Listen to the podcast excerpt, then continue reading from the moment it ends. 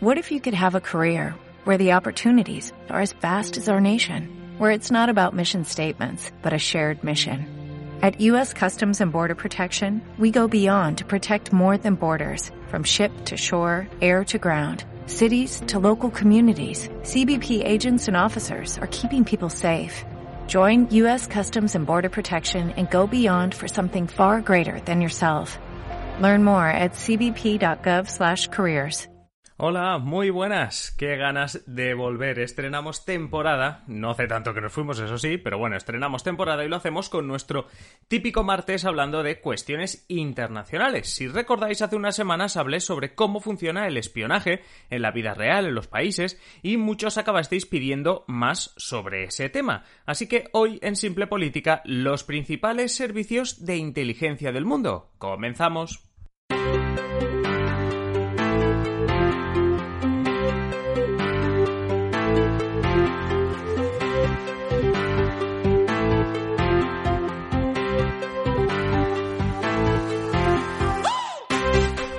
Os habla Adrián Caballero y esto es Simple Política, el podcast que trata de simplificar y traducir todos esos conceptos, estrategias y temas que están presentes cada día en los medios y que nos gustaría entender mejor. Y hablaremos hoy sobre eso, sobre los servicios de inteligencia y os explicaré un poco más sobre cada uno de ellos, la CIA, el Mossad, el MI6, pero antes dejadme que os agradezca de nuevo todo vuestro apoyo, vuestras suscripciones y sobre todo muchas gracias a los primeros mecenas, sí, a todos los que ya habéis hecho vuestra aportación, vuestra colaboración en patreon.com barra simple política. Como explicamos en el último episodio de la temporada anterior, en esta traemos novedades, traemos colaboradores y vuestro apoyo es clave, así que muchísimas gracias a todos esos mecenas que como ya sabéis, los que no lo sois, os digo que si os hacéis mecenas de Simple Política tendréis contenido exclusivo, ventajas, sorteos, de todo. Patreon.com barra Simple Política. Y ahora sí, vamos al lío. A ver, me voy a saltar toda la parte de cómo espían los países porque eso ya lo explicamos en el episodio 155. En ese episodio, en el 155, pues tenéis todo sobre cómo es el espionaje en la vida real. Pero al final del episodio os dije, si queréis que os cuente más sobre los servicios de inteligencia más famosos, decídmelo. Y como me enviasteis mensajes pidiendo ese episodio, aquí lo tenéis. Podríamos empezar hablando de España, lo haremos, pero vamos primero con los más peliculeros, con los estadounidenses, que son los que más conocemos, al menos a nivel de nombre. Ni que sea por el cine y la televisión, digamos que la CIA y el FBI son los servicios de inteligencia más famosos. Veréis, en Estados Unidos, como en otros países que también veremos hoy, las agencias de inteligencia se dividen en dos o incluso tres, pero básicamente dos. Una para operaciones dentro del país y otra para operaciones en el exterior. En Estados Unidos, la que se encarga del exterior, de las misiones de espionaje, etc., es la CIA. La CIA se creó en 1947, al poco de acabar la Segunda Guerra Mundial. Su misión ha sido siempre la de elaborar inteligencia, que ya sabéis por el episodio 155, que es la recolección e interpretación de información para que los gobernantes tomen mejores decisiones, sobre todo a nivel de relaciones internacionales. Pero la CIA también tiene como misión el combatir el terrorismo, tráfico de drogas, el tráfico de personas, etc. Y en general, así dicho en general, prevenir y combatir cualquier amenaza contra los Estados Unidos. Hasta aquí lo más formal, pero ¿qué es en realidad la CIA? Pues una organización creada, como decíamos, después de la Segunda Guerra Mundial, cuya primera gran misión era, durante los años de Guerra Fría, pues evitar la expansión del comunismo tanto en Europa como en Latinoamérica desde sus inicios, ha tenido infinidad de recursos humanos, técnicos, bueno, pues, pues todo tipo de, de, de, vamos, de, recursos. Eso también lo habréis visto en, eh, en también bastantes películas. Además, ha, llegado a tener tantos recursos hasta el punto de provocar golpes de Estado o financiar grupos opositores, que se lo digan si no, entre muchos otros ejemplos, a Guatemala o a Chile, que sufrieron en el 54 y en el 73 respectivamente un cambio de régimen precisamente por la intervención de la CIA. Como decimos, eso sí, su principal misión es bueno, pues eh, el generar inteligencia, esto que estábamos diciendo, ¿no? Recoger información valiosa, eso siempre ha sido importante, por ejemplo, en la captura de Bin Laden o en todo lo que tiene que ver con la presencia de Estados Unidos en Irak en los últimos años, por poner también dos ejemplos y no, y no poner más. Vale, Y de la inteligencia en el exterior pasamos a la del interior, el FBI. El FBI es bastante más antiguo que la CIA porque se creó en 1908, con la intención de que Estados Unidos empezase a tener un cuerpo policial a nivel federal, pues para toda la nación. Con el tiempo ha evolucionado un organismo que se encarga de los delitos graves que afectan a toda la nación y además es un elemento de contraespionaje, de lucha contra el terrorismo a nivel interno, bueno, lo que vemos en las películas.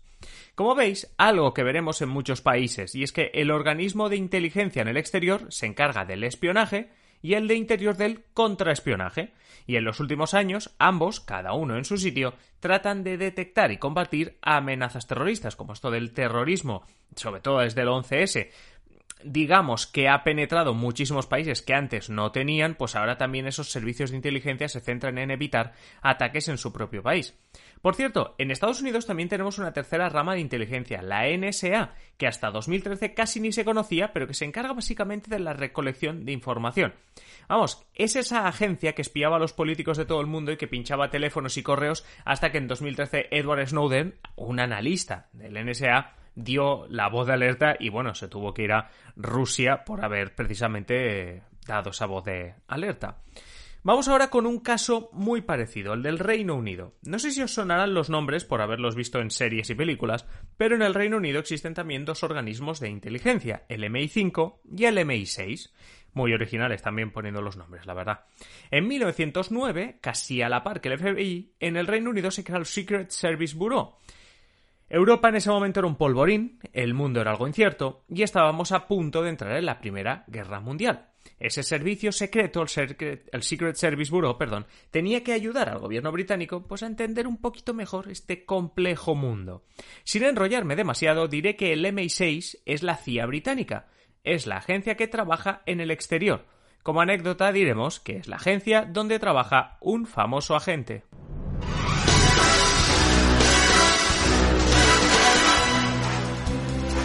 El agente 007 James Bond de un MI6 que hasta el final de la Segunda Guerra Mundial, como no existía la CIA, pues no tenía rival en Europa ni en el mundo, era la principal agencia de inteligencia.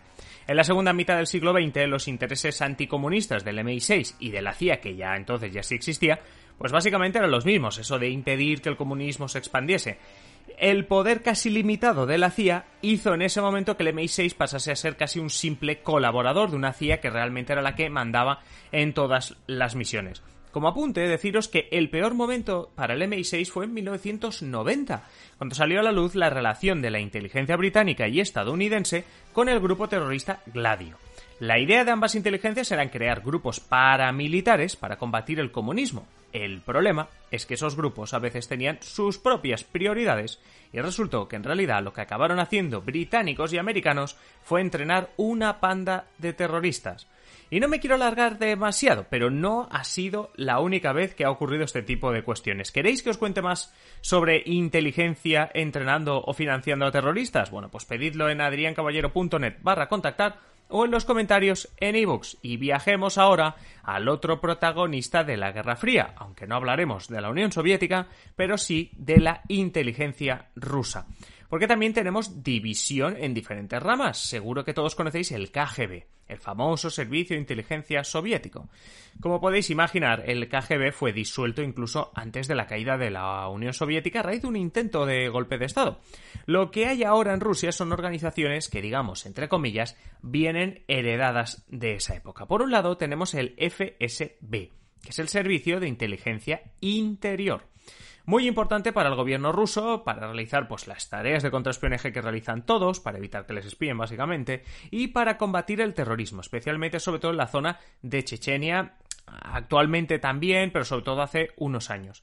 En el exterior, es decir, la CIA o el MI6 en Rusia, es el SVR, que es verdad que hasta hace pocos años no tenía un papel destacado, porque recordad el episodio 151 en el que repasábamos la historia reciente de Rusia, y decíamos que hasta bien entrado el siglo XXI, Rusia no ha mirado más allá de una recuperación económica o más allá de las cuestiones económicas. Pero en los últimos años destaca el SVR por su servicio en el este de Europa, especialmente en Ucrania, pero también en Siria precisamente también con la guerra de Siria, o en Asia Central, todas ellas zonas donde Rusia o bien ha invadido, como decíamos antes con Ucrania, o bien ha intervenido en un conflicto, o simplemente tiene intereses muy importantes. Así que aquí tenemos el SVR para las misiones en el exterior, FSB para las misiones en el interior. Y ahora nos vamos a Israel y acabaré luego en Europa. Pero vamos a hablar primero del Mossad.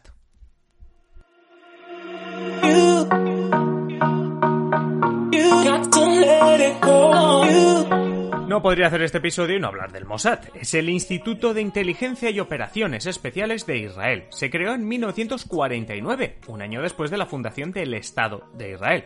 El porqué parece evidente, la tensión que ya desde el minuto uno se vivía en la zona de Israel por la creación de dicho Estado, que bueno, en sus primeros años destacaron las llamadas operaciones cazanazis, que no creo que haga falta explicar demasiado porque es evidente que perseguían estos del Mossad en sus operaciones cazanazis. Tanto en época de guerra abierta como en época de paz, Israel se considera a todas horas amenazado y de ahí la necesidad o la autoproclamada necesidad de este servicio de inteligencia. Por cierto, además del nombre, seguro que os suena el hecho de que el Mossad tiene la fama de ser el servicio de inteligencia donde sus agentes están mejor preparados del mundo. Quiero acabar ahora en Europa. A ver, la Unión Europea en sí tiene un servicio de inteligencia o digamos algo parecido. Como apunta Fernando Arancón en un artículo que tenéis en la descripción del episodio, la importancia de los servicios de inteligencia de la Unión Europea es baja, la relevancia es baja. Pero lo importante es qué influencia pueden tener estos servicios de inteligencia en unos años. Porque si la integración de la Unión Europea realmente avanzase, pues eso sería importante, aunque ahora mismo todo está pues un poquito estancado. Por resumir un poquito, en 1999 se creó el Centro de Análisis e Inteligencia de la Unión Europea y años después evolucionó en el Servicio Europeo de Acción Exterior.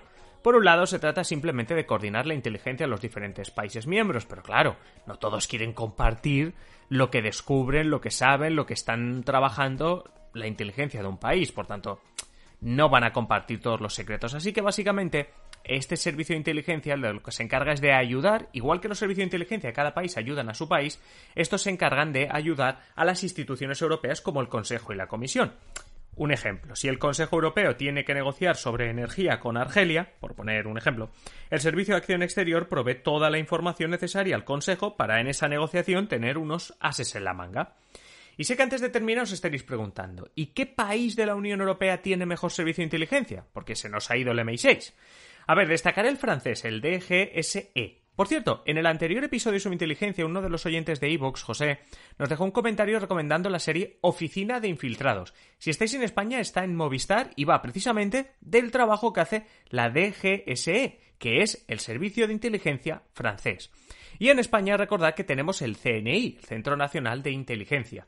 No tenemos dos ramas, sí que hay departamentos, pero no tenemos dos ramas, y las misiones del CNI serían las de las dos ramas. Pero está claro que en el exterior el papel del CNI pues, no es tan relevante como el de otras agencias que hemos visto en el episodio. Primero porque no tienes los recursos ni la capacidad, y segundo porque te apoyas en los servicios de la Unión Europea y en el hecho de que tus aliados son precisamente países de la Unión Europea con un mejor servicio de inteligencia. El Centro Nacional de Inteligencia sobre todo actúa en el interior, con la típica misión del contraespionaje y el combate del terrorismo. No sé si os sonará, pero tras los atentados de Barcelona en agosto de 2017, hubo una polémica alrededor de que sabían, de, perdón, de qué sabían o qué no sabía el CNI, si uno de los relacionados además eh, con el atentado era informador del CNI, es decir, la polémica estaba en qué sabía el CNI de esos posibles atentados que luego se materializaron en agosto de 2017. Más que la polémica, quiero que os quedéis con eso, con que realmente el CNI trabaja en el interior, en España, para combatir esas posibles amenazas. Y con esto de las amenazas ya no solo hablo de intentos terroristas. Dirigentes de la izquierda Berchal, considerados objetivos permanentes para los espías del CNI. Cada tres meses un juez autoriza seguimiento sobre ellos. Políticos, partidos, personajes públicos, el CNI, como el resto de servicios de inteligencia interior, de los que hemos hablado, bueno, pues un poquito menos, pero que también eh, son importantes, se encargan de tenerlo todo bajo control. Y sí, lo que sabemos en realidad es un pequeño porcentaje de su trabajo real. Pero en el fondo, si supiésemos más, qué fracaso de servicio de inteligencia, ¿no creéis?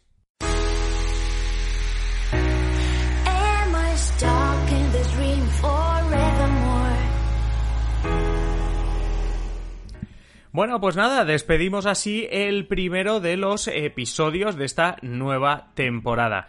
Ya sabéis que podéis dejarme cualquier comentario, pedirme nuevos temas en adriancaballero.net barra contactar. Muchísimas gracias por vuestros comentarios, muchísimas gracias por, bueno, por, por suscribiros y si estás escuchando esto y no estás suscrito, no sé a qué esperas. Y ya sabéis que si queréis, que si podéis, pues haceros mecenas de simple política, que además de disfrutar de un montón de ventajas, pues permitís que podamos seguir haciendo esto, traer novedades, colaboradores, etcétera. Ya sabéis, patreon.com barra simple política. Nada más, nos escuchamos ya en el siguiente episodio. Un saludo y que tengáis feliz día.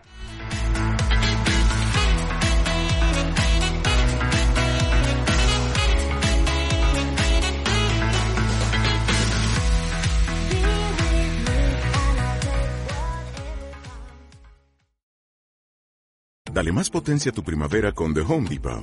Obtén una potencia similar a la de la gasolina para podar, recortar y soplar con el sistema OnePlus de 18 voltios de Ryobi desde solo 89 dólares. Potencia para podar un tercio de un acre con una carga. Potencia para recortar el césped que dura hasta dos horas. Y fuerza de soplado de 110 millas por hora. Todo con una batería intercambiable. Llévate el sistema inalámbrico OnePlus de 18 voltios de Ryobi.